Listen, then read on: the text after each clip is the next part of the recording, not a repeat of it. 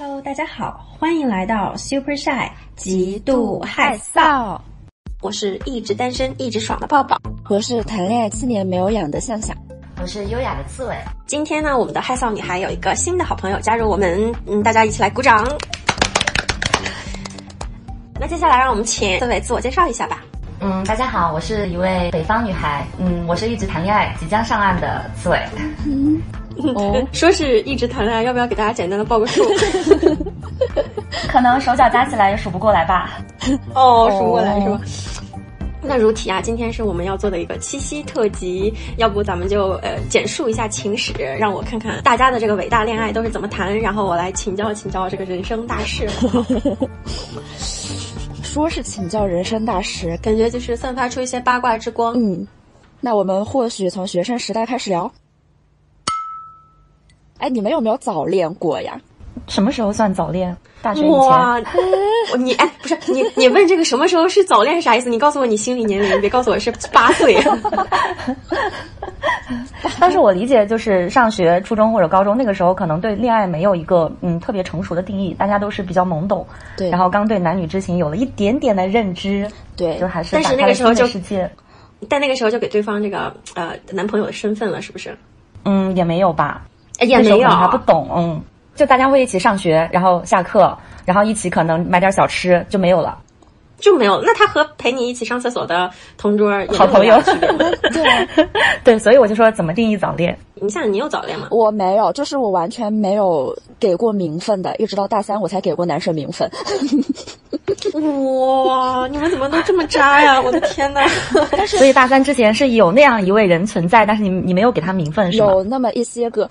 有就是 a handful，啊，a handful，但是就是反正特别特别单纯那种。中学就嗯，我感觉可能就这么一个吧。我也喜欢搞那种瞒着所有人，然后小小搞暧昧的那种的。咦，坏女人！但是又不知道怎么想的，就隔了十八个班，相当于我们当时是一个回字形的大楼。就隔得特别特别远，可能见都见不上几面，最多就是眉来眼去说说话。那是怎么认识的呢？就在补习班里面，而且很神奇，因为就是我一直以来都特别喜欢那种看起来谁都不搭理的男的，谁也不搭理，话也不说，但是就是长得高白瘦，对，就是我一直以来的性癖。就是那种拽拽的，对，巨拽，而且是真的不跟别人说话，只跟我说话的那种。哦，好像从小到大的这个这个谈恋爱最重要的一个点就是要区别对待，对他不能装空调，是吧？对嗯，对。但是那时候就巨单纯，可能走路的时候都可能要隔一段距离的那种。那个月月是知道我们学校啊，我们学校嗯是有一个专有名词，说这个东西叫青春期交往过密。嗯，对对对。我们校规，我们我们校规是禁止青春期交往过密的，对吧？然后我就就一直特别想知道什么叫青春期交往过密。然后像我觉得，嗯，初高中以前，嗯，就除非是特别早会的人，应应该情窦都没有开吧。哦，你们就是不仅仅是呃，就牵手恋爱这样子的恋爱，就是呃，和男生开始走的比较有关系、比较亲近的小男生，大概是从什么时候开始的？初中吧，我是初中，嗯，差不多就是同桌，要么就是隔一排那种。我记得就是我当时喜欢单眼皮的男孩子，就是我虽然觉得双眼皮女孩子很好看，但我很喜欢男生是单眼皮。然后当时是我们同级的另外一班在路上注意到的一个男孩，他就眼睛小小的。然后瘦瘦的，穿的衣服就校服，他不好好穿，他那种耷拉着那种，就有点痞帅痞帅的，我就很喜欢这种。嗯，然后有一天我就跟我班里的好朋友，我就说我觉得那个男生很帅，然后我们俩也不知道该怎么办，那个时候也不知道该怎么表达这种男女之间的情愫，然后也没有勇气说主动去问他你是几班的，你叫什么名字，所以我们就开始跟踪他，每天放学首先在他们家门他们班门口等他，然后等他放学以后，我们就一直一路跟踪他，就走路跟踪到他们家门口。现在想起来就觉得好，对，好疯狂。然后到了他们家门口以后，又不敢敲门，又不敢讲话，就在他们家的楼上，因为那会儿是没有电梯嘛，就都是那个楼梯。我们就在他们家楼上的上面一层楼梯，就一直在那儿守着，然后一直等他再次出门的时候，就看到了，又很开心，然后就结束了这件事情。但是好像就这样循环了。他他知道你吗？他应该是观察到了，因为他毕竟出门的时候就看到有两个人在那边，然后是个女生，又穿着校服。嗯哦，不是，你现在在脑子里刻画一下这个场景，还是有点吓人的。对，就就感觉人家可以报警举报我。对，好害怕呀。对，哎，我像像你们是一个喜欢就是冷酷无情的高个子男生，一个是比较喜欢那种单眼皮男生，是吧？嗯我记得，嗯，我那个情窦初开的时候喜欢的男生 是那种就是大学霸，我特别那个，哦哎，你看我从小就特别洋气哦，智性恋，特别就是那个特别厉害。然后我也是课外辅导班认识他，然后知道他是别的学校的一个男生，然后成绩特别好，学校的官网上都是他的那个喜报，是吧？就是说拿了奥赛这奖那奖啊，就感觉一个人把全校的那个奥赛奖都拿了。对对对对我觉得他也长得特别好看啊。我们一起在一个课外班上嘛，我就会那个想方设法的凑近，然后嗯、呃比方说就是下课了以后就问他，他同学这道题你会不会做？然后他就会那种包一甩，然后就坐那儿给我讲题，哎特别特别特别特别帅。像我真的是因为他考考上的一中，就我跟你讲，就是嗯、呃你知道，就是读书的时候需要一些精神支柱的。我当时的精神支柱就是那个帅哥。结果上了高中了以后，我也没和人家说过一句话。但是我前一阵儿通过校友群加了他的微信，哎，加了他的微信，我还是就是屁都不敢放一个。嗯，哦，世间主打一个世间。真的。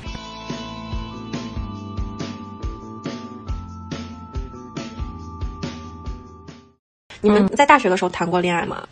我感觉大学是因为我小时候，包括初中、高中，就家里管得比较严嘛，包括在外面交朋友啊，或者是交男性朋友，或者是学习，家教都比较严。所以上了大学之后，一个人到了外地，就感觉自己的世界终于是属于我自己可以掌控的了。包括开始出去玩儿，开始谈恋爱，所以这个时候就谈了很多很多乱七八糟、各不相同，然后对方可能性格也不一样，长相也不属于同一种类型的那种恋爱。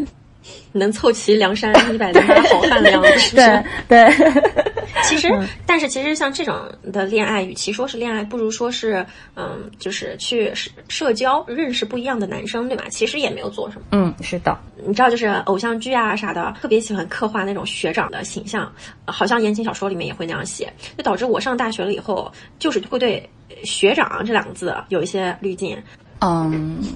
我想我大学的就是跟我可能走的比较近的学长，要么就是学生会的，要么就是我那会儿很喜欢打台球，台球社团。我觉得总结一下，就是他们都是嗯。普通人没有像荧幕里面或者是小说里面看起来的那么光鲜亮丽，家里都有钱，开着什么跑车，就大家可能连辆自行车都没有。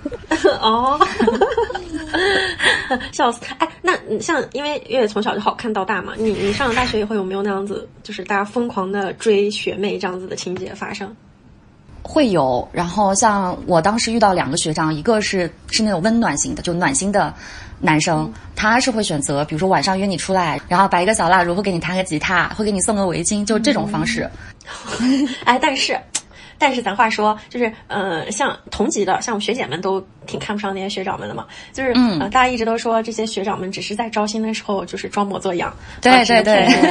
一旦你呃上钩了，这都是呃追求期限定，哦这代人全没。哎，感觉确实哎。嗯他说，因为你知道，我我是一个特别谈恋爱方面特别利己的人，所以说一般如果我知道他跟我是有信息差的，或者是他比我大，然后他可能比我经历丰富的话，我一般不会太去招这种人，所以你你就是喜欢那种你能拿捏的对象是吗？基本上是能平等沟通的。对，基本上是可以平衡，然后我看得透，起码就是他不会有可能我觉得我 handle 不住的东西。哎，我特别好奇，就是这些认识非同级、非同班同学的场合都是什么样的场合？我认识学长基本上就是在学生组织啊，或者是社团里面，其他的、哦像你像我那个专业，男的都没有啊。对，哦哦 哦，对，哦，这里这里那个补充一下这个呃背景知识，我们我们向向是外院的是吧？是的，一个班十九个人，十八个哦女生。那那那，然后我们月月月是对，我是财经，然后、对我们男女比例是三比七还是三比九？对，男生本来就少，结果又在成都这个城市，所以就更稀缺了。哎，是的，是的，万里挑一是吧？对，嗯嗯，我们那个专业虽然是理科，但是我们男女比也是二比一，就是女生是二。嗯，嗯，都都是男生少，然后我就特别羡慕呃那些嗯校园恋爱，就大家一起去自习室，然后一起吃饭这样子的经历，就是我是缺失的。哦你们有过这种朴朴素素的校园恋情吗？有的。然后遇到那种非常爱学习，他本身对学分特别在意，然后我可能因为初中、高中没怎么玩过嘛，大大学就开始疯狂的找一些兴趣类的活动，或者跟朋友出去打台球啊、唱 K 啊之类的。对他就会拉着我一起去自习室，然后对告诉我说你即将要上什么课，或者即将要考什么试，然后就天天一起学习。但时间久了会有点枯燥，因为那个时候自己的新世界刚打开。嗯，对对，那就是个 Siri 嘛，是吧？就是你对你的大学男 Siri，对，有点类似。我自己觉得，在大学的时候谈过一段恋爱，然后让我开启了我整个人生中对情感的一个认知，或者是一个影响。就是哇，耳朵对耳朵放这儿，就是我大学的时候有一个学长，他是那种嗯性格特别外向，然后喜欢搞浪漫，就是那种成都本地人。哦，嗯，我们在一次。毕业晚会吗？还是就是其他年级的毕业晚会上，他表演了一个节目，然后那个节目是他自导自演的舞蹈剧，然后那个舞蹈剧就获得了大家的一致好评。我那个时候觉得这个人好像还有点才艺，就对他开始上心，就跟他获得联系。哦。但没过多久他就出国了，所以我们就开始了异国恋。他出国了以后，对，战士刺猬小姐，而且他还是在英国，我们还有八个小时的时差。嗯，就还是坚持每天联系，对，大概持续了四个月的时间吧。我刚好放寒假了，我我就放寒假过去飞过去找他，就一起玩。想的是我也刚好在那边，嗯，度过一下假期生活。然后刚过去之后发现他就出轨。哎，这个特别常见，异国党不行，就是因为我们就是我和向阳都是在英国嘛，太多人模狗样男的，都是国内一个国外一个，然后又是因为呃有时差，所以就可以在这个时间段陪这个，那个时间段陪那个，就是特别的。对，而且甚至连那种已经结了婚有孩子的，他们居然都敢这个样子。对，太方便了，确实是。啊，然后我觉得就后来就分手了嘛，反正我们大概去了可能一到两天，我就发现他出轨了，大家就吵架，然后我就直接订上机票回国。呢？对啊，我是他的手机里面有一条消息，然后那个人的备注就是很明显是女性，一个大红唇，然后叫一个小美嘛，就反正类似的名字，这个女人叫小美。然后对，然后他给他发了条消息，就类似于就说，嗯，前两天我过得很开心，然后今天晚上你有空吗？我们在一起出去玩，类似于这样的信息被我看到了。哎呀，嗯，然后回国了以后，我其实还是很想他嘛，因为那个时候就他是第一段谈的时间比较久的恋爱，大概持续了半年的时间。哦，然后回国了以后，我一直都恢复不过来。但是那个时候，我觉得能缓解恋爱就这种转变的一个特别重要的原因，就是我看书，就可能开始想他或者开始乱七八糟想的时候，我就开始看书。那会儿是看那个《追风筝的人》。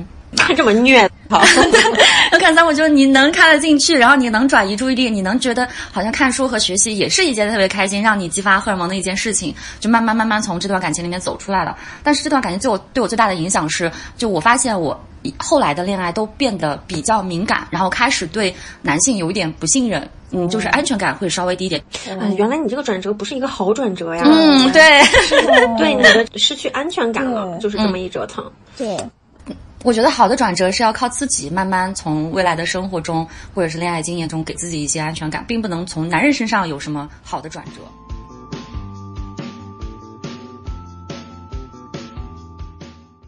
因为你刚说你应对失恋的方式是读书嘛，你跟我一点都不一样。因为嗯，我第一次失恋也是在大学的时候嘛，他也是我第一次认真就是严肃谈恋爱的对象。虽然时间没有特别长，但是失恋了之后，我觉得也是因为是初恋吧，就是有点走不出来。我我当时经历过一年多的时间，都是那种。没有办法集中注意力，没有办法看书，没有办法看电影，就是感觉是抽离的，你没有办法沉浸进去。所以直到就是我发现，我当时我记得是《小王子》上映，是不是？我去电影院看《小王子》，然后哭的稀里哗啦，然后那个嗯隐形眼镜在我眼睛里面泡开，就是我才意识到说哦，对我我才意识到说哦，我又能看电影了，然后我好像从那段感情里走出来了。但是是在那之前，我就是看书啊什么的，就感觉字儿是字儿，它不过脑子。哦。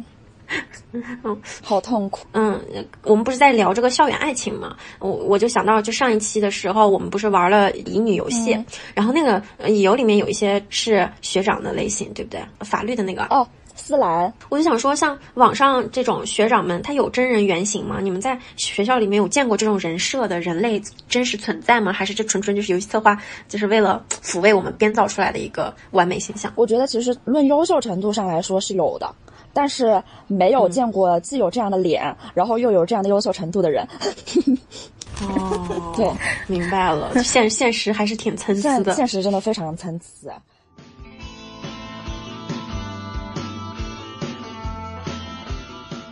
哎呀，我大二有一个就是虐恋情深，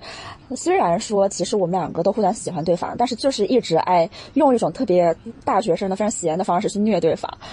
最后导致我们没有真的在一起，然后就开始异地了。哎，所以说确实是因为你们就是课太少，然后也没啥作业是吧？闲的。其实是课多，我课巨多。你知道当时我最忙的时候有三十三个学分的课，然后有有两个学生组织三个社团。但是不知道为什么，最忙的时候也才你最忙的时候也才三十三个学分的课，三十三个学分的课就相当于是一到五全部都是满的，对。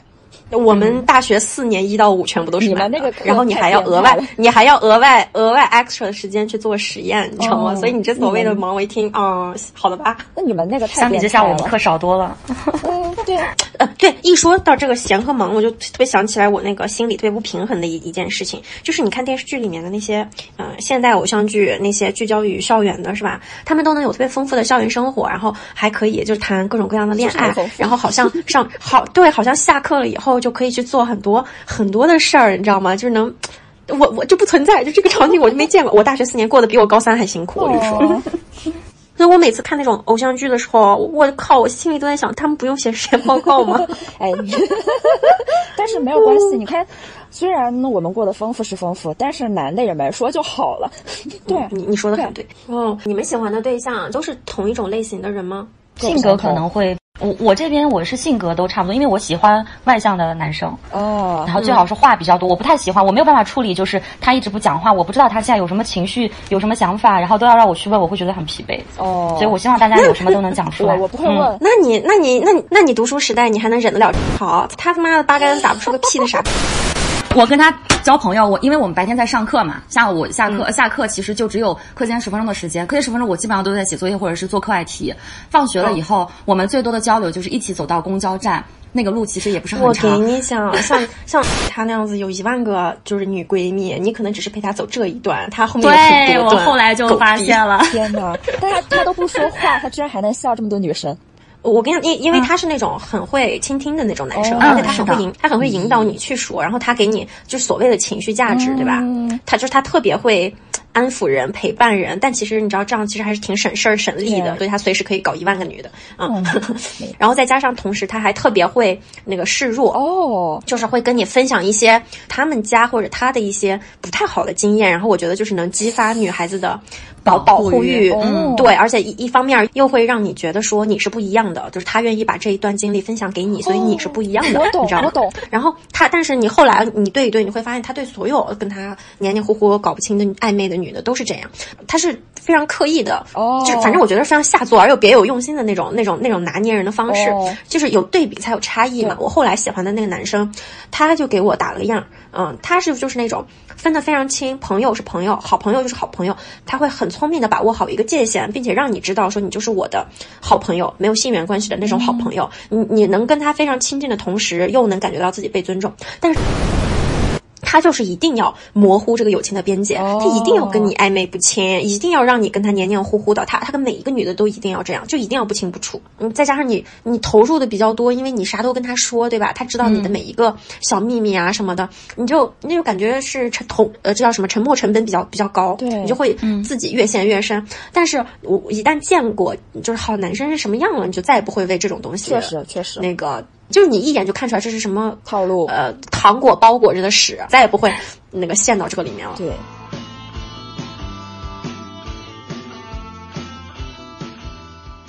嗯，哎，但其实我感觉我之前跟人暧昧，是我很想玩儿，就是我把它当做一种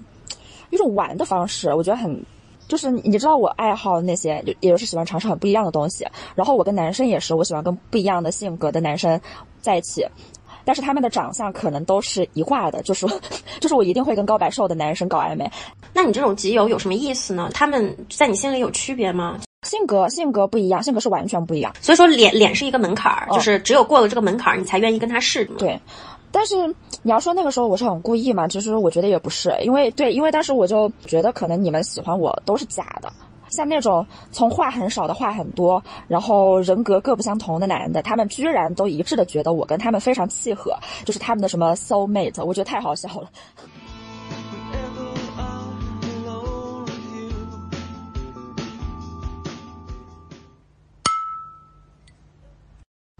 你你你一说这个 soul mate，当你从学校出来了以后，你好像就不太有机会找到嗯、呃所谓的 soul mate，就是比较匹配的人。嗯啊所以现在一个比较简单的方式就是用社交软件。嗯啊，我是二一年的时候有嗯，就长时间在用社交软件，因为我二零年底的时候谈结束了一段两年多的爱情，嗯然后那个时候可能一个比较迷茫，二一个是我想很明确的知道我自己到底想要什么样的人，然后。然后我有用两个，一个是叫积木，就是木是那个眼睛的那个木，哦然后一个是牵手，对他们两个共同点就是你左滑就是不喜欢，右滑就是喜欢，操作比较简单。嗯然后积木它是那种就潮男靓女的集中地，然后它是一个主打兴趣交友的一个 A P P，就它会定时举办一些根据节日的，比如线上线下的一些活动，然后大家都可以去参加。但它会有一个问题是上面会填写每个人的呃毕业学校或者是其他的一些真实的信息嘛，那个那个信息是可以作假的，它不会让你提供一些相关的资质来证明你的身份是真实的。对，所以你会看到很多北大、清华的帅哥，然后好看的女孩子，但其实你一跟他聊，发现哦，他就是某一个 Tony 老师。然后牵手我是比较喜欢的，是因为它是会有一些性格的测试，还有一些资料的认证，它会让你上传你的呃，比如说你你说你有房子，那你要上传房子的合同或者是一些相关的信息来证明你的这个房子是真实的。哦所以它就是主打一个严肃交友的这样的一个氛围。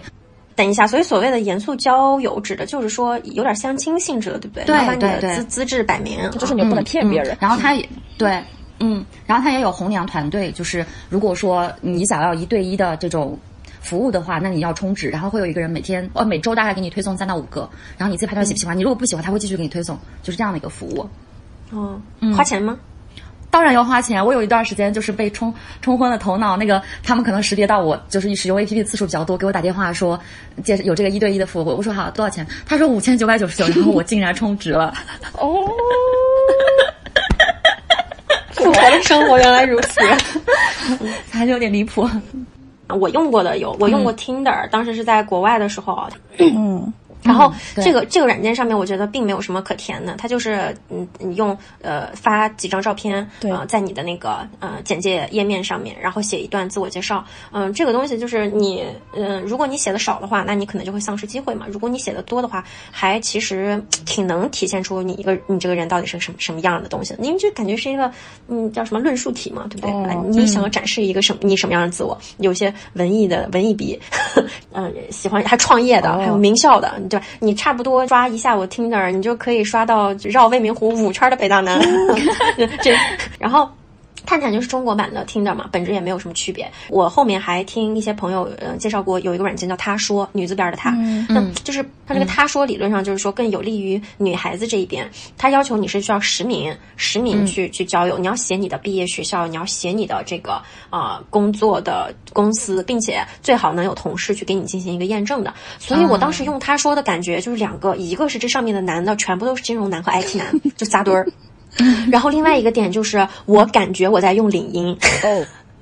当时给我的感觉就是特别的恐怖，而且其实我对真人社交，就是这种实名制社交，我我有点害怕。我就是感觉在互联网上，明明对面是一个陌生人，但是你给出的都是真实信息，会有一种对裸奔的这种暴露感，还是挺吓人的。然后我还还还用过一个软件叫 Cupid 啥，也是一个国外的一个软件。那个软件它是之前要做好多测试，就有点像。MBTM 啊啥的测试，就是测试你的各种爱好、性格啊啥，然后他给你进行，他用他那一套算法给你匹配一个你的 perfect match。我当时用了一下，然后匹配了一下了以后，我就卸载了。原因是他给我匹配了一个跟我特别像的人，我我讨厌我讨厌性转版的 我自己。我我现在就特别好奇，像比如说这种软件给你们匹配，他就是不会问你们的偏好嘛？还是就直接给你配一个跟你特别像的，他就以为跟你很符合了？算法是不一样的，哦有些软件觉得他给你匹配了一个跟你特别像的相似的灵魂，是吧？结果你讨厌死新转版的你自己。啊但是还有一些软件，它就是会问你喜欢什么样的，你有什么要求，然后去给你，就有点像相亲了嘛。嗯对，我去年密集的用了一段 Tinder，然后 date 了几个挺有意思的男生嘛。嗯，但是你就是会明确的感知到，如果说你是想要以认真交友为目的，不适合用那个 APP，那个 APP 只能用来约炮。哦不管说对方那个男生以什么样的方式在跟你说，哎，我也只是在找朋友，他最后他也只是想？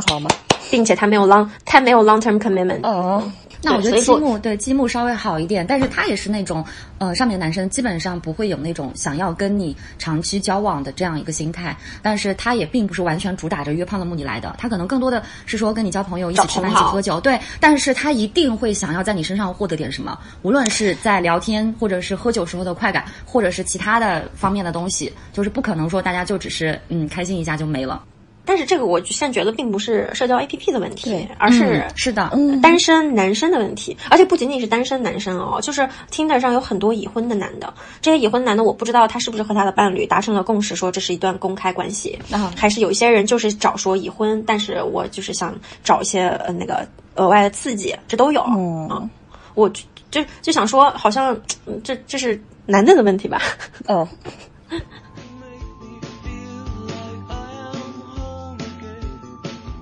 嗯，那接下来的这个就想说，你你们有没有在这些社交软件上呃有一些奇遇？嗯，我觉得就是用社交软件。会碰到的最大的两个问题，一个是，嗯、它有一个专业名字叫社交鬼，然后他所想表达的啊就是你跟对你跟对方在聊天或者是在约会，或者是你以为你们的关系已经进入到下一个阶段的时候，对方突然消失了，嗯，然后你就开始怀疑自己说，是我的问题吗？他为什么会消失？他为什么会不联系我了？我自己到底有什么问题？哪里做的不好？这个是一点。然后第二个点是。如果你长期的使用 A P P，然后你可能比如说啊，我在上班休息的时候，我在下班了之后没有事儿可做的时候，或者是我在晚上睡不着的时候，我都打开 A P P，我去划一下，去聊一下天。长时间下去，你会沉迷于这个 app，然后你会就是不太清楚你到底想要什么，你你可能会忘了你最开始的那个目的。我觉得这个是社交软件里面最最大的两个问题。嗯，就是我不知道你们有没有看过，像豆瓣儿啊，有一些组亲密关系相关的小组，特别多这样子的案例，就是一模一样，没有任何的差别，都是无论是以什么途径认识，是 A P P 也好，相亲认识也好，可能都会有一段的密集聊天期。然后我觉得男生可能会把这段阶段认为，要么就是比较有新鲜感，要么就是我在呃了解一个人，然后可能聊个一个半月，他会突然就是断崖式的变冷漠。呃对可能从一个主动找你会呃逗你开心的男的，瞬间变成一个爱答不理，然后可可以一个星期不联系你的男的。然后女生的心态就会发生一个巨大的转化，就是一开始男生主动追求的时候，女孩子还是站在上风，就属于那种还是觉得嗯，我也没有那么喜欢这个男的。但是，一旦这个男的开始断崖式的呃这种 ghosting 不理你了以后，女孩就会变得攻守之势异也，就会变得啊嗯我好爱你，结果你你不理我了，我就活不下去了，然后那个寻死觅活一段时间，特别特别常见。对，就有些 P P O A 学也会教你，你一定要忽冷忽热，保持这个节奏感。其实我觉得这个可能不光是男生哈，有时候因为我可能在反省我自己的时候，我在自省的时候，我觉得我可能自己也是有时候会展现出这样的一面，所以我总、嗯对我总结下来，可能是人在某一些本性里、潜意识里，他就会有那种呃有一个名字叫什么弃猫效应，或者是欲擒故纵，对，会有这种想法。可能男生会他表现的嗯概率会大于女性。嗯，所以说，就是嗯、呃怎么样能达到一个共识呢？就是我们这个激烈亲密的聊天，聊到什么程度的时候，才能达到一个共识，说我们可以往下走一步？我们其实现在是暧昧期，是带确定关系的男女朋友，有这样子的一个共识存在吗？我觉得这个共识不是潜意识的，一定要对方说出口口，或者是你自己说出口，对，就来确定说，哎，我们是不是呃大家都朝着一个目标往下走，或者是说我们是不是要在一起确认一段比较严肃的恋爱，这个一定要讲出来，然后确认出来才可以往下走。对对，我之前不太懂这个，一旦你有这个想法，就是有要不要有这个严肃讨论的想法，但是你没有说的时候，你就开始陷入内内对耗类对对对对的关系里面。嗯，对，因为我之前有也是性转版的经历，是我勾引了别人，就是因为一直都没有说清楚，然后到了某一个节点，我发现可能有点太超过了，我就开始不知所措，因为我也不知道对方想不想进一步，然后我自己。我自己可能不太想进一步，但这个时候我要是去问对方的话，好像又很奇怪。然后在这么一个不知所措的状态下，我就开始 ghosting，非常不知道咋做，然后就干脆就不聊了。所以感觉呃，ghosting 的本质还是就是对方不喜没那么喜欢你，哦就是无论是不是故意对对对想要，对无论这是不是一种策略，如果是用策略对待人，那不真诚，那肯定不是真心的嘛，对对吧？嗯。另一个就是说，像自己也把不准自己要不要进入一段严严肃关系，那其实也是说明了对这个人没有那么喜欢，嗯没有那么的确定，所以说我才会我我我又不想所谓的伤害你，哎对吧？所以我才会选择 ghosting 的方式，想着说要自然而然的断开，但对方会因为一个惯性还沉迷在那个痛苦里面，对吧？是，嗯是的。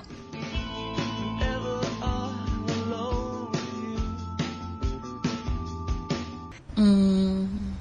我遇到过已婚男，就是他在软件上或者在线上聊天的时候，他都打包成自己是单身，然后工作又很努力，然后又是互联网公司，所以我觉得大家就比较有话题嘛。那见了面之后，他给我坦白，他说其实他是有老婆的，然后，大家也没有离婚，但是达成了一致，就是他在外面玩，他老婆不管。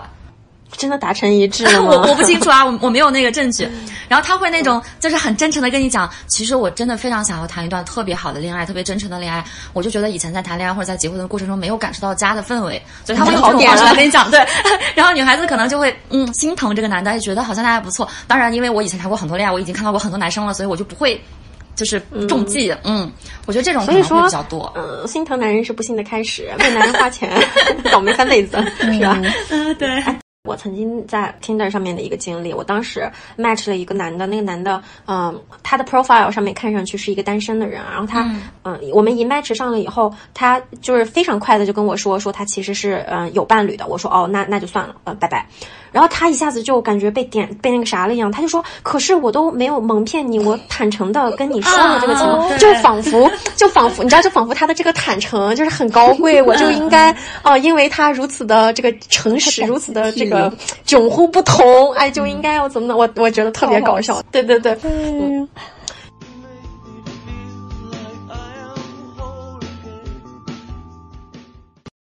我觉得，呃，看 profile 来选择左滑还是右滑，这就是取决于它展现出来的那个样子是不是吸引你的，对，以及就是你会被什么样的东西吸引嘛。我发现我就容易被奇奇怪的人吸引，所以说，我 match 的人就会比较的奇怪，也不能说是奇怪。我当时 match 了一个一一个大哥，他喜欢。交易佛像，哦，然后对，然后我还去他们家参观过，你知道吗？他当时跟我说，我们家可能就是没有呃下脚的地方，你知道，我以为是个谦虚，然后我去他们家真的没有下脚的地方，因为都是佛像。嗯，就是像这种人，你一开始其实就你就是抱着交友的兴趣去的，不是想要找男朋友嘛。然后你跟他聊天的时候，就发现他真的特别的有意思，他能给你讲不一样的佛像，什么样的材质，大概就是什么地方出土的，然后大概什么样的风格是什么样的朝代。嗯，当我发现他说的东西有意思的时候，然后我就觉得 我也是个奇葩，我会觉得这种东西真 真有意思呀，他确实很好玩的。嗯，对。但是比如说你觉得他有意思了之后，然后你长时间的跟他享受。这方面的快乐之后，你会不会就突然陷入到哎，我有没有可能跟他进入一段感情这种念头？我觉得就是呃，这个 case by case 看。我之前有遇到过，就是觉得嗯还挺有意思的男生，然后越聊越觉得哎，就是他，嗯，我不知道哪根弦就被他拨动了的的感觉，然后你就想要跟他交往，然后到最后你就会心碎的发现，就是男生不想严肃交往，就呃毕业了嘛。对，而且。一开始你们聊，然后分享生活，就会给你一种你在恋爱的错觉，但你知道那不是恋爱。然后到后来，你也能明显的感觉到，就男生给你回复的频率、分享欲的减少，你都是能明确的感知出来的。然后再说刚才这个这个这个倒卖佛像哥，他是从一开始我在网上看到他的他的简介，嗯，照片放的是他在森林里面，就是像那样子原始人一样的一张照片，嗯，头嗯，他那个简介里面就是写的很简，就是大概讲了一下他的学校背景和他的专业，我记得他是。Stanford 人类学好像，我对我当时对这种没什么卵用的专业，能这么说吗？我对这种没什么卵卵用的人文社科专业巨感兴趣，然后我们俩就就约线下见个面聊一聊。然后我们俩第一次见面的时候，他就跟我讲了好几个小时这个新疆穆斯林的苏菲派，对我一个新疆人，他讲的。然后我就嗯，后来我问他 MBTI，他说他他是一个 I 人，他是一个 I 人。然后我就想起来我们俩第一次见面的时候，我就一直在给他那个侦侦查，就是我感觉这哥不可吗？那么一直比我我长这么大遇到的比我还能说的男的很少，然后他是一个比我还能说的男的，他还说他自己是个 I 人，我当时三观炸裂。嗯，我明确感觉到我们。可能会是一个你都没办法当朋友，就是一个嗯奇怪人类观察的一个 对象而已，你知道，就是完全没有两性之间的吸引力啊。所以这种人，你跟他聊，就感觉是你在你见到了一个新鲜物种，你想问他，你想对他进行一个访谈，你太想了解一下这个跟你截然不同的生物到底是个什么样子。所以我后来。因为这段经历，我也在反思，说别的跟我热聊的人是不是也觉得我是个奇葩？然后他们看似在跟我热聊，其实也是想要探究我是个什么东西，把我探究透了以后，就觉得嗯，不过如此，就拜拜了。嗯，我会有这种这个自我怀疑的时刻。嗯，对，没有，就是我觉得也不用自我怀疑，因为起码你是好玩的。但是就是那我也觉得那个佛像哥很好玩，但这并不代表着我想跟他交朋友，哦也不代表我想让他做男朋友，你知道吗就会有这种、哦就是。对吧？每当你的这个认知边界被一个奇奇形怪状的人给打破了以后，你就会很自然的自省，然后就会觉得说，会不会某些时刻别人眼里的你也是这么的奇形怪状？哦，哎，那我跟你的心态好像还不太一样，因为我每次发现奇形怪状的人的时候，我就会特别开心。然后如果说我会说一个人奇形怪状的时候，那可能就是我是肯定带带有一丝欣赏，褒义对对对，他是褒义，所以。当我有可能别人也觉得我很怪异，是个神棍，是个奇葩这种认知的时候，可能我第一个想法，你觉得是个夸奖？嗯，反正就是，对我不会往就是你可能觉得我不太好这方面想。然后至于你想不想跟我恋爱，想不想跟我真的交朋友，我觉得没有关系。嗯，可以。嗯嗯，我好像我我都没有碰到过那种就是你们刚刚说的奇形怪状的。可能我首先的判断的标准是大家有没有共同的爱好。如果说爱好差异太大，那我觉得可能共共同话题比较少，哦我就直接 pass。你的爱好是什么呢？嗯，首先要就是喜欢运动，哦，喜欢运动说明这个人呃对性格还是相对比较外向，然后他也能坚持下去嘛。嗯，然后其次就是在工作上，大家的领域差异不要太大。比如说他是学土木工程的，然后我是做互联网的，我可能都听不懂他在讲什么，他也听不懂我在讲什么，就起码大家都能听懂对方说话，我觉得这个比较重要。哦，嗯，对，所以我可能遵循的一个原则是，呃，百分之四十到百分之六十相似，然后剩下的可能大家各不相同。我有一个挺有意思的观察，就是我觉得我和向向是有点像，就是对一个人一开始是没有设限的，对对对对对，嗯。就他可能会有吸引你的点，但吸引你的点可以是奇奇怪怪的，然后你就能跟他聊，就你不太会在乎这些现实意义上面的标准到底有多大的。但是像但是像刺猬的话，他就是会首先他的初筛就是现实层面上的初筛，就是你就是要。呃，一爱运动，二工作要跟我或者说爱好要跟我有重叠，我们才有的可谈。好像他进行初筛了以后，所以带来的结果就是他就没有遇到过那么多的奇葩，更多的更就是交往层面的摩擦啦，对三观层面上实在有异常了，say bye bye 啊，而不像我们就是因为一开始过于没有那个设限，对对对导致会认识很多你认知认知以外的奇怪的人。对对对对对。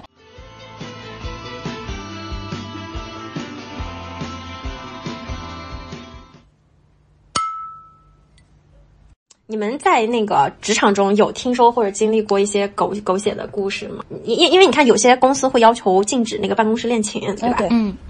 嗯，其实我我自己不搞职场恋爱，因为我觉得，嗯嗯，本身我是长相就让人第一眼看起来好像工作上不太靠谱的那种，然后对，所以我就嗯尽量减少跟男性有除了工作交接之外其他的一些接触。我不希望别人判断我的时候，哎，就觉得这个女孩子哎长得还不错，然后天天在工作中搞这搞那，天天不好好工作。我不希望有别人对我有这样的认知，所以我是比较抵触对职场中的恋爱。但是呢，我当时在实习的时候，因为那个时候还没有毕业嘛，嗯，然后我后来长大了，就是年纪稍微大一点了之后，我发现，呃，刚毕业的小女生或者是实习的小女生，特别容易喜欢上。一些中年男性，哦。然后不论这个中年男性有没有结婚，对，因为他会带着那种仰慕感、钦佩感，觉得这个人在工作中，对，嗯，就会有这种感。然后我当时在实习的，嗯，很巧的是，那个一起实习的女生，她跟我是一个大学的，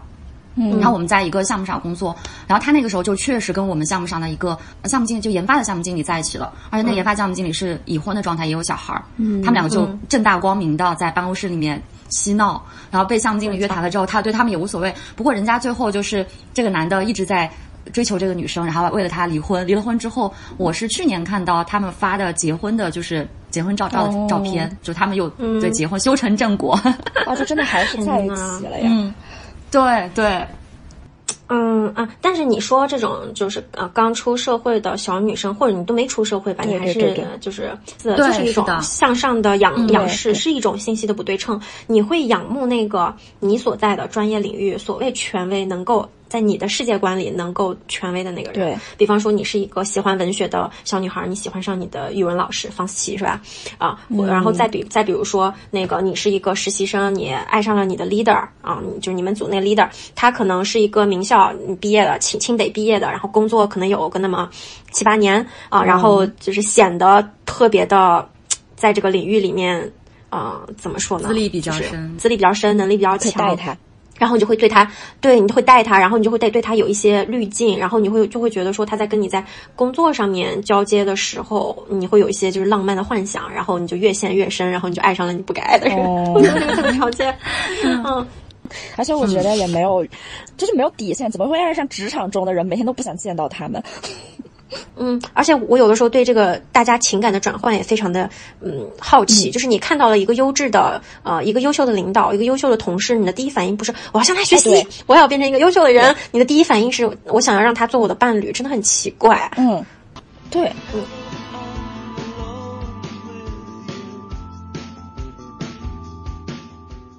而且我再分享就是两两个小故事吧，一个就是说，如果你你你在职场中见到了情侣，然后你跟他们工作是有相关性的，你很可能会倒霉。就这两个人一旦就是他们俩要呃约会，呃就容易活不好好干，然后你去干；他们俩要分手，容易活不好好干，然后你去干；他们俩要是离职，妈的，有可能两个人一起离职，然后你去干。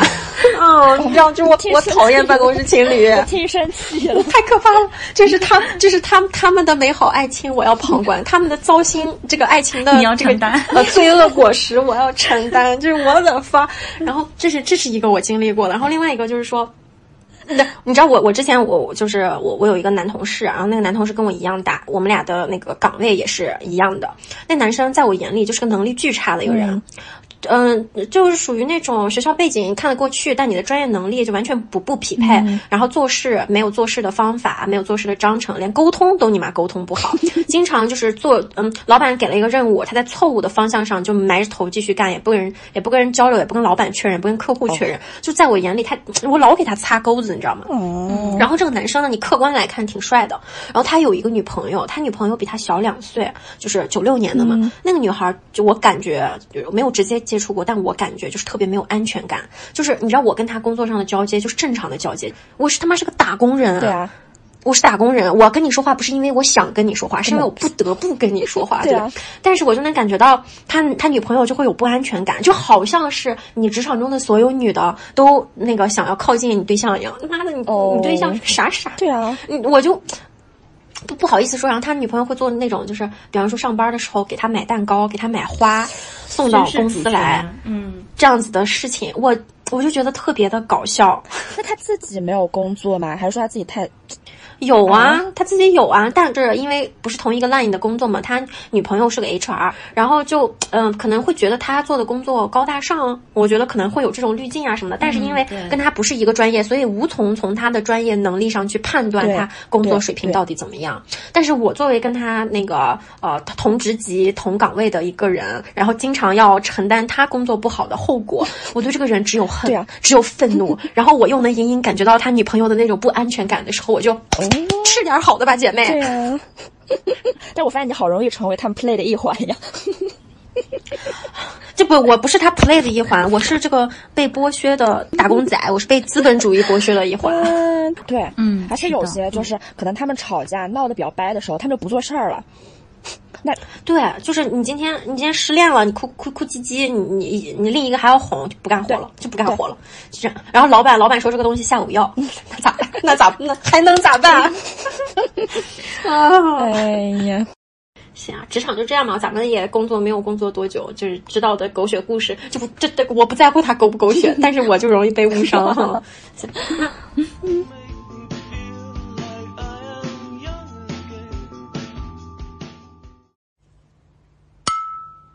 怎么说呢？毕业了以后的社交关系其实是特别贫瘠的，对不对？我们的朋友大多数也都是来自于呃校园时代，要么就是你的同事，或者说工作场合里面认识的那些人。你要是想再在这仅有属于你自己的时间里面，还想要认识一些其他的人，那除了线上社交，那就只有去参加一些社交局。嗯，我没有这个经验，所以来采访一下刺猬刺猬小姐。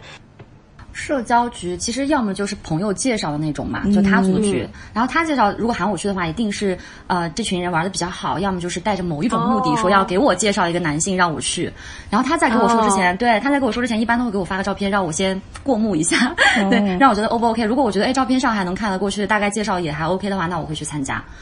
我要把这段剪辑下来，发给我所有的说是我好朋友的人。就是别人的好朋友会组这种社交局，而我的好朋友只会给我推。啊，最近吃了个桃子，特好吃，我把这个果农微信推给你，你去买吧。然后要么就给你发个链接，说你看这个好好笑，哈哈哈哈哈。对，就给我吐槽。嗯，我从来没有，就我有只有去过那种完全陌生的社交局，就是可能他组这个局的时候，那些人他都不是很熟，就是想要说几个朋友一起玩一玩，或者说想认识一些新朋友，然后呃，你自己去的话有点尴尬，然后拉几个人一起去，然后大家本质都不是很不是很熟，可能只有在最后该 A A 的时候 会有一个群，那个有一个群收款码这样子，那个其他的，就是之前并不会了解是一个什么样的人，对。哎，我发现你说到社交局，我就有一些久远的回忆。疫情三年我就没有社交局了嘛，然后可能到疫情末尾开始又开始有，但是从那个时候开始，我就仿佛成为了一个社交绝缘体。因为你因为你阳痿了，宝宝好像是这个样子。那不叫社交绝缘，你的魅力还在，你只是阳痿了。但是是真的，就是会有那种好像。是我朋友跟我说过，就是真的会有那种气场，就是在以前那会儿又想社交，然后也想谈恋爱的时候，那可能对方是会感受到你有这种气场，然后你们可以互相勾搭上。但现在就是可能男的都看了你好多眼了，然后发现你就坐在那儿一副性冷淡的，然后也懒得 懒得交往的样子，他就不想靠近你了。哎，你一说这个的话，我会特别好奇那个刺猬小姐。刺猬小姐是我生活中遇到的大美女 top 三。嗯，就是超级明艳、超级超级明艳的大美女。然后像，就真的就是我们要是在一个社交局坐着，就是大家的视线就是会落在你身上嘛。那你在你被勾搭的概率应该要多很多很多很多吧？嗯，其实我更多的是那种，比如说出去吃饭或者去酒吧玩的时候，嗯，被要微信的几率比较大，因为社交局本来参加的也比较少嘛。嗯哦，嗯，只有一个是我当时在西安的时候认识的。啊，我们是就拼桌，我们在旁边那桌，然后他们那桌都是男生，我们这桌都是女生，他们就来邀请我们说大家一起玩，然后我们就想就一起玩嘛。后来我去上厕所的时候，有个男生就跟着我一起出来，他就加了我微信，然后他也是那种单眼皮男生，就是像韩国小男生一样，我就很喜欢这种。对，后来就加了微信，就虽然我回了成都之后，我们还经常保持联系嘛，或者是有时候周末我可能回西安有一些事情要办，或者找我朋友啊什么的，就会再见一次。但是，嗯，在我以为我们会有。接下来的走向的时候，我发现他有一天跟我说他加班很晚，然后要回家睡觉了。我就说好，那你早点休息吧。然后他也说的很真诚，给我发了好几段语音，就语气里面很疲惫。我想他确实好像很累的样子。结果过了一会儿，就他也很傻，他发朋友圈就说：“哎，我在哪个酒吧就定了个位。”结果他要屏蔽我来着，把我忘记了。哦，刚好就被我看见了，对，就被我发现了。我就直接给他发了个消息，我说我我大概说的就是说你的，就是你的骗人手段太低了，或者是觉得太没意思了。这样的话，我也不想跟他有更多的纠缠。嗯，对他后来就一直跟我道歉嘛，就说那天是有个朋友从外地过来了，他不得不去招待，但是又害怕我生气，又是那一套，给你说了真话，感觉像是对得到多大的夸奖一样。但后后来我就认知到我们没有什么嗯后续，就还是只是做简单的朋友，然后有时候回西安会一起吃个饭、喝个酒之类的。嗯嗯，明白。哎，这种。这还真的是，就是你想真啊，所以说在这种场合认识的人，大多数就是不靠谱的，对不对？就是在社交，在比方说酒吧认识的人，他就是玩咖；他在 Tinder 上面嗯 match 到的人，大多数就是想约炮。那就是想要严肃，想要交友的话，还是要通过其他的途径。确实。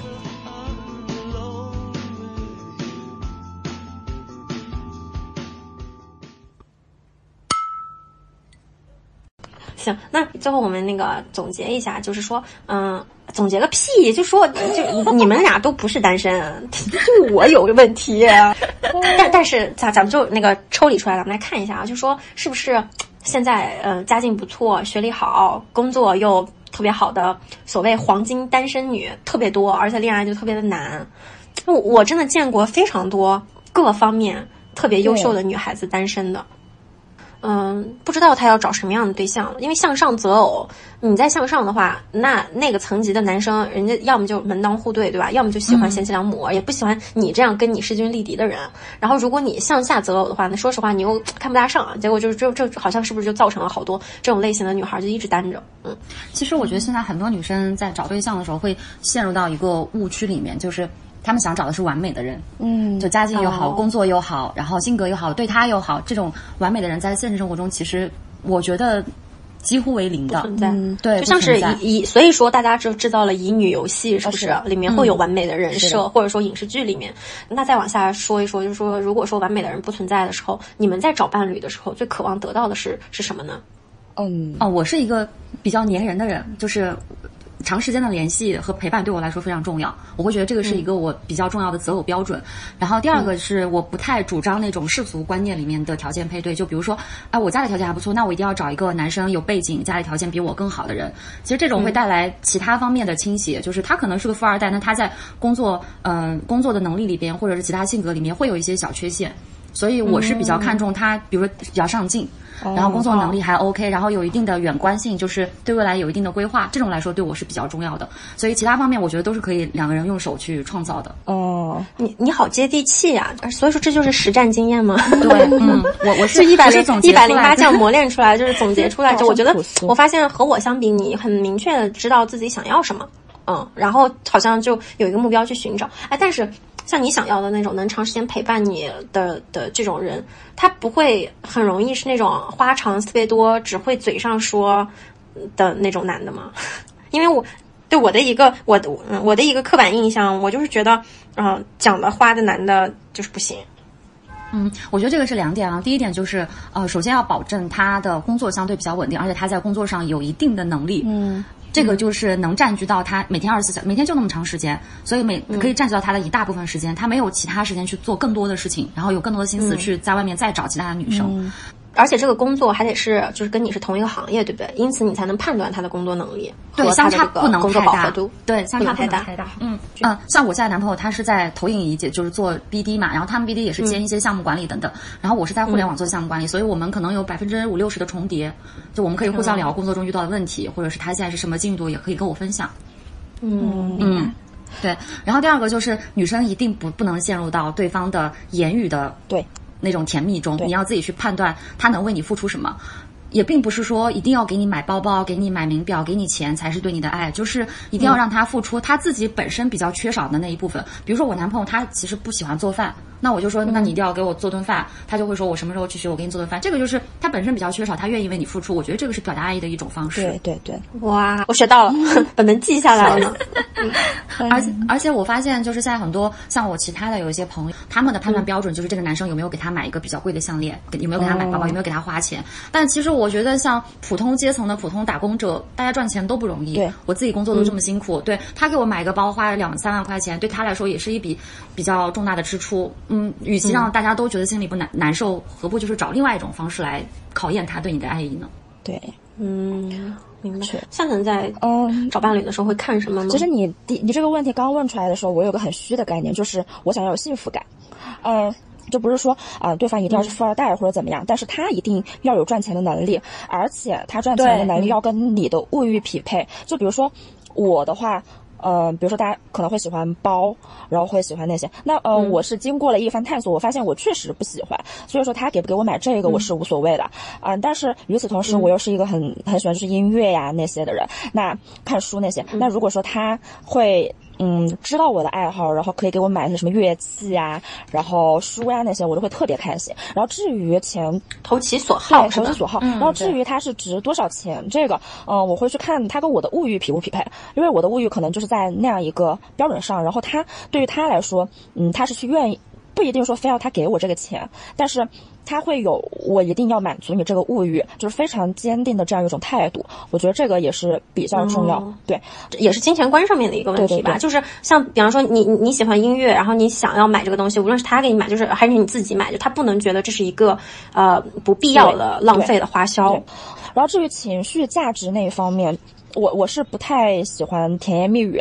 也不喜欢男的给我讲故事，因为要论讲故事这件事情的话，我觉得你哪个男的讲得过我本人？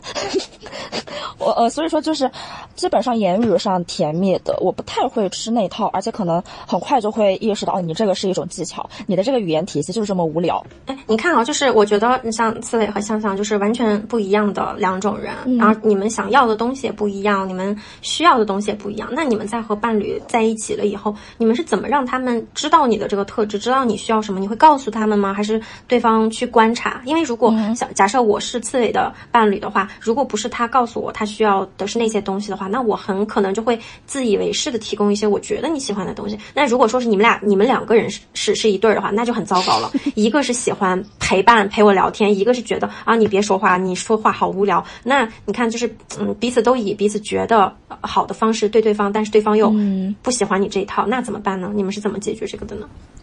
这个是我跟我男朋友，我们两个在确认关系之前，可能有四个月的时间都在紧密的联系，呃对，从早聊到晚，然后大家可以分享一些生活中或者工作中的小事。然后那个时候，其实你已经有一个基本的判断，说他对经常联系这件事情不反感，而且他会主动的去找话题逗你开心。嗯，当然也会有担心说，哎，会不会谈恋爱之后他就变了？那谈恋爱之后，我会告诉他，我我是那种最直接说的，我会告诉他说，即使你出去应酬，或者是有一些工作上的事情，那我觉得发个消息说一声你现在有点忙，等一会儿，我觉得这个事情不耽误你的时间，对这个事情对我来说很重要，嗯，哦我我会直接讲出来。然后包括其实生活上的一些需求，不论是情绪上或者是物质上的东西，我也会直接讲。我说我现在不开心，为什么不开心？然后像情人节，对，像情人节他也不知道要给我买什么礼物，然后他也想选一个我喜欢，但他确实也不知道我想要什么，我会直接跟他把链接发给他，我说我就想要这个，你就给我买吧。对，和我好像哦，老婆。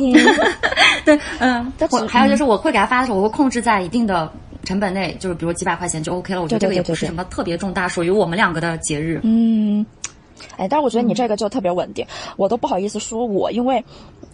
其实我。我我很早以前就知道，最好不要有人来跟我谈恋爱，不然会很辛苦。因为像我的模式就是，可能我还没有意识到我已经变成这个样子的时候，我已经变成这个样子了。因为我可能有时候就是希望你来黏着我吧，你别走，你就一直黏着我就好。但有时候我就希望别来烦我，你话少一点。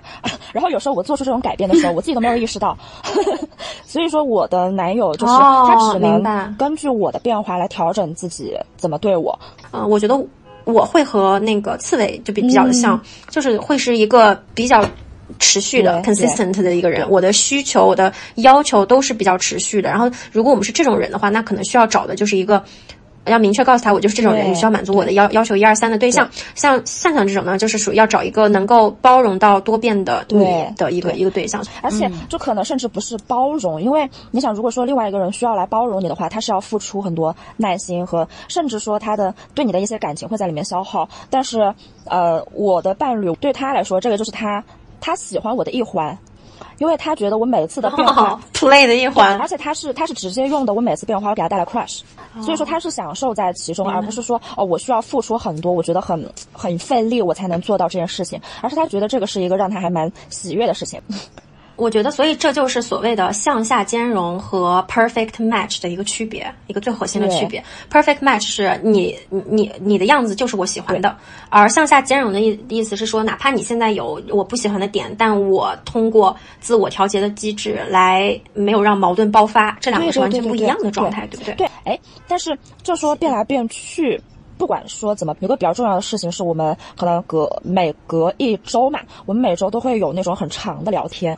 就是坐下来，我们就安静的聊，哎，我们这人生的真实想法可能有什么变化，然后你会对此有什么感受，这个样子。然后在那一个期间，我真的会发现，其实我们是非常契合的，没有说呃我们经历那么不一样，性格那么不一样，我们就聊得剑拔弩张，针锋相对。但就是再不一样，我们好像最后都特别能理解对方，然后特别能聊到一起。我其实觉得这种时刻就是非常规律的时刻，对于我来说还是蛮重要的，这样就感觉还蛮幸福。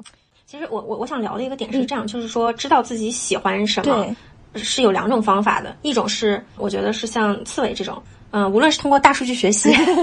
还是通过什么，还是通过什么样的方式，但是是是从自我进行一个提炼，是明白我的诉求。对可能这个提提炼我的诉求的过程是痛苦的，是通过跟前任的碰壁、一些糟糕的相处里面去发现我的真正诉求是什么。但是本质是知道我喜欢什么。对。但是另外一个很常见的一个呃误区呢，是我发现很多女生会说我喜欢什么，是我喜欢我的伴侣的什么。嗯，就是她给自己的，她给自己的需求画了一个范围，就是他的伴侣，他在这个伴侣身上找他满足我的点，嗯，然后就会不断的加深成我对这个人的爱，但本质上他并没有去想说我真正的需求是什么，你知道我在说什么吗？就有的时候可能是，嗯、我的伴侣是一个特别能，呃，就是我在我哭的时候会给我提供安慰的人，他可能会说这是我伴侣的优点，但他根本没有想到的是，本质是我需要安慰，不仅是我哭的时候需要安慰，我的平时也需要安慰，而我的朋，而我的伴侣给不了我，我就只好把它阉割成我哭泣的时候给我给我安慰，就这种。呃，所谓的找到我的需自我的需求是是是阉割以后的需求，就好多人好像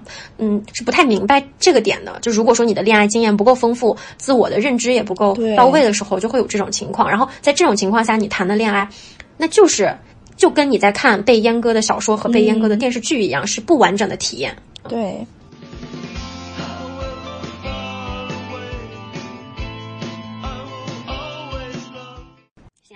那那那最后我们再说，就说你们有要上岸的，有那个稳定恋爱的，对吧？嗯那我所以说女的是非恋爱非结婚不可吗？我的感觉是，如果说这段恋情，它连让你就是跟之前的你的生活水准相比都有所下降，然后或者说是让你情绪完全不能稳定下来，每天都在猜这个猜那个。就算是可能你觉得他是表面上看起来还不错的一个恋爱，它导致了这样的结果，我觉得就不如自己。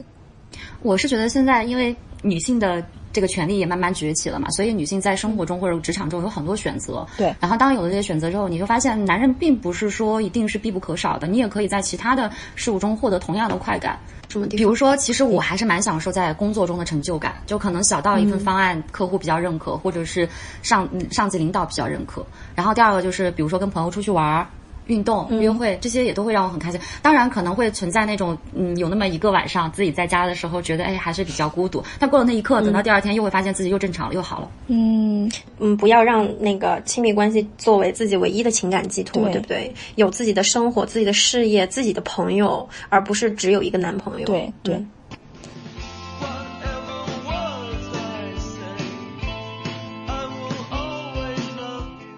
嗯，那我们最后这个嘉宾小姐，嗯，分享最糟糕的恋爱。嗯，糟糕的是。